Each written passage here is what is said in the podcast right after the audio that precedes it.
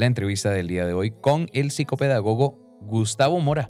Ay, sí, que vamos a hablar del tema. Mi hijo no me hace caso, Gustavo. Y bueno, primero, ¿cómo estás? ¿Gusto en saludarte? No, el gusto es Ay, mío. sa- santo Dios. Ajá. Bájalo ahí. Ajá. Ajá. Así para abajo. Ay, exactamente. Exactamente. Ahora sí, ahora sí, ahora sí. Ahora sí. No, primero que todo agradecerles nuevamente la invitación. eh, estoy súper bien y, y bueno, este es un tema que realmente agobia e inquieta bastante a las familias y, y yo creo que vamos a sacar provecho de toda la información que vamos a compartir. Empecemos por lo, por lo más básico, Sí. que es la crianza respetuosa, Gustavo, porque e- esa, e- ese término, crianza respetuosa, como que de verdad debería dejarnos mucho. Claro, este, de un tiempo hacia acá, para bien de la infancia y de la adolescencia, se ha venido transitando de una crianza tradicional, probablemente la que ustedes y yo tuvimos cuando estuvimos pequeños, y en la línea de dignificar la infancia, de ofrecer buenos tratos y de disciplinar desde un lugar más consciente, más respetuoso, más amoroso, eh, nace esto que es una filosofía de vida donde el niño y la niña, eh, o el hijo o la hija, eh, son sujetas de derecho y, y también son merecedoras de buenos tratos y requieren en definitiva eh, una disciplina que esté acompañada de firmeza, que es importante y necesaria también en, en los niños y niñas, pero una firmeza que siempre esté acompañada de, de buenos tratos también. Gustavo, bueno, ahora que estábamos conversando antes de, de estar al aire, que, mm, bueno, Jeffrey y yo no tenemos hijos todavía y uno ve desde afuera muchos escenarios que tal vez de uno se asusta y demás, pero, Tavo, ¿qué, ¿cómo hace un padre, cómo hace una mamá para ponerle límites a los hijos? Sí, es que yo creo que, bueno, esta transición, digamos, y esta nueva eh, era que estamos viviendo, ¿verdad? Y donde efectivamente la maternidad y la paternidad este, es tremendo trabajo, ¿verdad? Por patrones aprendidos, por eh, nuestra propia historia, por muchas situaciones, ¿verdad? Entonces viene a retar a las familias, a desafiarlas e inclusive muchas veces a cargarlas de culpa por decisiones que se toman, porque no se sabe si esto está bien, si no está bien, cómo lo hago. ¿verdad? Porque muchas veces tenemos las herramientas o tenemos la información, pero a la hora de aplicarlas es donde la tarea se vuelve más compleja. Pero este, yo creo que, el- que es- si las familias, ¿verdad? Lo que quieren es efectivamente empezar a, a disciplinar a sus hijos desde un lugar más respetuoso, lo primero que tiene que hacer es eh, pensar cómo me gustaría a mí ser tratado. O sea, cómo me gustaría a mí que cualquier persona este, se dirija a mí. Entonces, si efectivamente a mí no me gustaría que alguien me grite, que alguien me golpee, que alguien me chantajee, que me pasen castigando, ¿verdad? Este, en esa misma línea eh, deberíamos tratar también a, a los niños y las niñas. Que no supone, ¿verdad? Porque esto es súper importante, que no supone ausencia de límites, ni reglas ni de normas. Porque muchas veces tratamos, eh, perdón, tendemos a confundir que eh, cuando estamos disciplinando de un lugar amoroso y respetuoso, el niño hace lo que quiere o no tiene límites y son cosas completamente diferentes. Ahora bien, la, la enseñanza o la crianza de los hijos se va a desarrollar eh, evidentemente en muchas etapas, ¿verdad? Hay momentos ya cuando entramos como en ese periodo de transición de la niñez, incluso ya la adolescencia, que puede ser una, etapa- una etapa un poco compleja, cuando vemos como que el niño nos reta Sí. y cómo nosotros nos enfrentamos a ese reto sin perder nuestra posición de papás. Sí, vamos a ver. eh, cuando hablamos de, de neurociencia y, y cuando hablamos de, del desarrollo infantil, ¿verdad? Antes de los siete años que se desarrolla la, corteza prefrontal, esta que tenemos detrás del- de la frente, eh, hasta los siete años empezamos a tener nuestras primeras eh, habilidades de organización de la información, control de impulsos, todas las funciones ejecutivas del cerebro. E inclusive un dato curioso que muchas personas no conocen es que hasta los 25 años eh, esta corteza nuestro cerebro termina de desarrollarse. Entonces, este, cuando hablamos de hitos del desarrollo, ¿verdad? Se dice que a los dos años, a los siete años y ya en la preadolescencia se generan cambios importantes a la hora de la, de la disciplina ahora y a la hora de la crianza porque eh, evolutivamente, digamos, el niño presenta manifestaciones más retadoras para los adultos, pero eh, yo creo que el resumen es ese, o sea, ¿qué norma yo voy a colocar? ¿Qué tan firme soy? ¿Qué tan constante soy? ¿Qué tan este, regular soy con los límites? Y revisar que ese límite siempre venga de un lugar respetuoso. Hay muchas preguntas, Gustavo, al, al 8990-004. Vamos a, tratar de responder la mayor cantidad. Dice, hola, yo tengo un niño de cuatro años y es difícil negociar con él. ¿Cómo hago para decirle no sin decir no? Porque eso cuesta mucho. Por ejemplo, yo le digo, el tiempo de jugar ya terminó y lo que hace es entrar en una rabieta donde tira todo, se muerde o nos muerde. ¿Qué hacemos?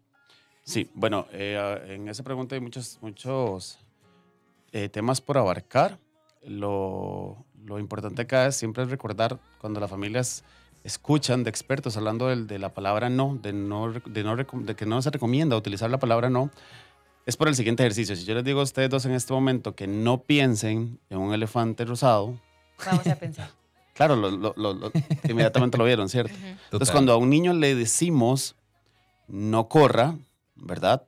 su cerebro y además por inmadurez cerebral, pues se va a ver corriendo, ¿verdad? Entonces, este, por eso es que se recomienda, pero entonces las familias a veces malinterpretan y creen que es que el no como límite, ¿verdad? Este, no existe, pero no, el que no se recomienda es cuando nos dirigimos hacia las instrucciones.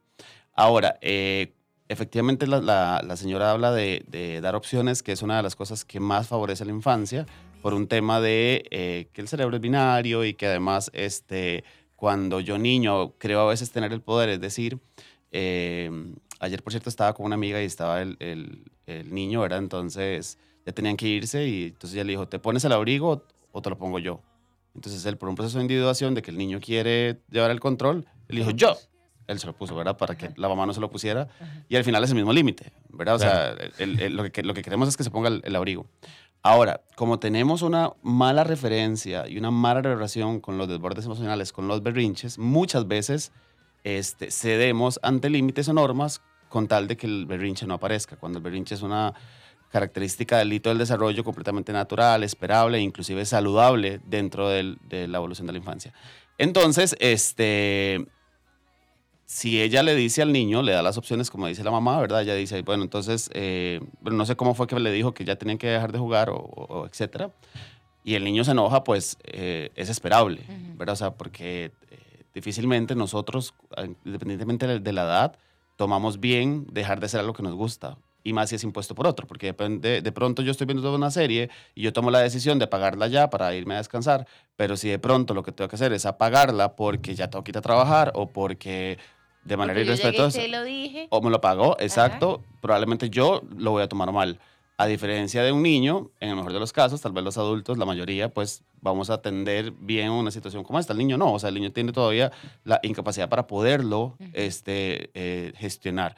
Entonces, este, yo le diría a la mamá que eh, primero se cerciore que las, las opciones estén encaminadas a la norma y después, papás y mamás, no nos preocupemos por el llanto o por el enojo, por la frustración, porque es completamente natural y esperado que los niños lo presenten.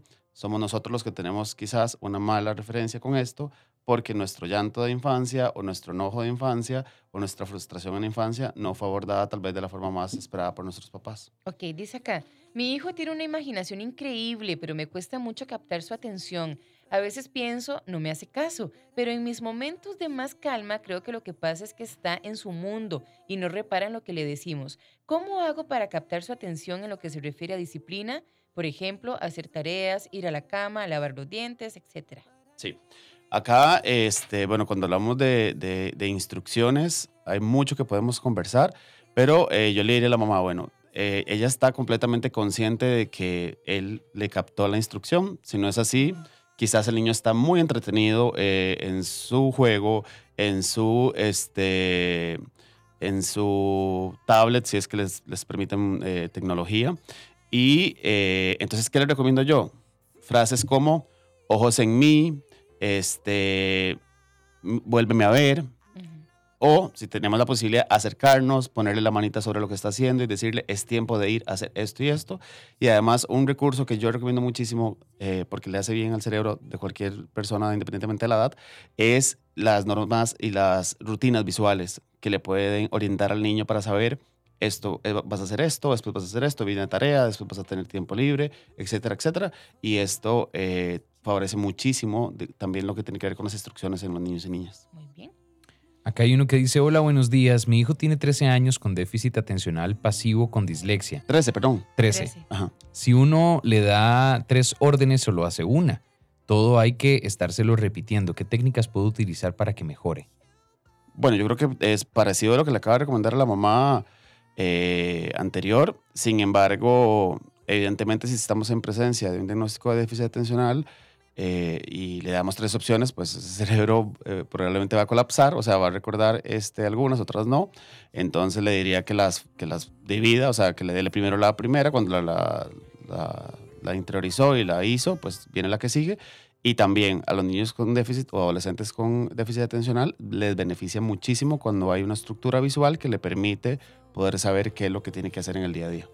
Yo creo que nos da chance como de un par de preguntitas Sí. más. Aquí dice, mm, eh, tirin, tin, tin. dice, buenos días. Me dice el médico que mi hija de casi dos años es una niña de voluntad fuerte. Siento que es todo un reto por una personalidad muy directa. Esa es la consulta que nos envía la amiga. Bueno, yo considero que sí, efectivamente, como les decía al inicio de la entrevista, a los dos años eh, o alrededor de los, dos, de los dos años, ¿verdad? Está este hito del desarrollo que coloquial popularmente se le dice los, los terribles dos, ¿verdad? Y eh, efectivamente genera bastantes desafíos porque el niño está encontrando su independencia, su autonomía.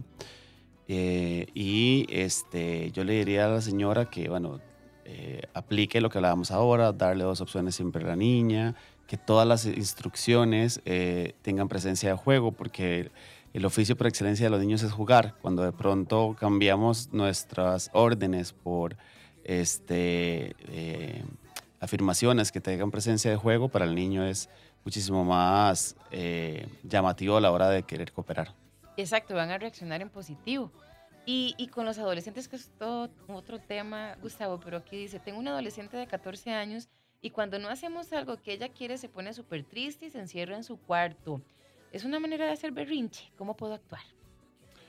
Bueno, eh, yo creo que la forma en que ella se está eh, gestionando sus emociones, ¿verdad? Si, la chica entra a su cuarto y ahí, luego de estar tranquila, sale y sigue eh, teniendo una vida funcional con su familia y demás, me parece más bien que es una forma asertiva de que ya la, la muchacha encontró para poder gestionar cuando se enoja, cuando se frustra, cuando no se siente bien. Entonces yo le diría a la mamá que eh, más que lo- verlo como un berrinche, lo vea como una forma de, canalizar. Yo creo que inclusive en los adultos, aquellos que, tienen la posibilidad de decir, mejor me retiro antes de eh, decir algo que no quiero decir o lo que fuese, ¿verdad? Entonces, este, yo le diría que no lo vea como desde un lugar más bien que lo está haciendo como berrinche, sino más bien como una forma de gestionar sus emociones más oportuna. Gustavo, ya para ir cerrando, ¿por qué no nos das algunas recomendaciones para disciplinar a nuestros hijos, siempre como lo, como lo dijiste desde el inicio, con una crianza respetuosa? Sí, yo les diría a las familias eh, que efectivamente es un reto porque muchas veces dar lo que no tuvimos es difícil, ¿verdad? O sea, si nosotros eh, fuimos acompañados desde la sumisión, desde el miedo, desde la imposición, desde... eh, es, es extraño, ¿verdad? Pero es que se nos enseñó a que el niño eh, aprendiera pasándola mal.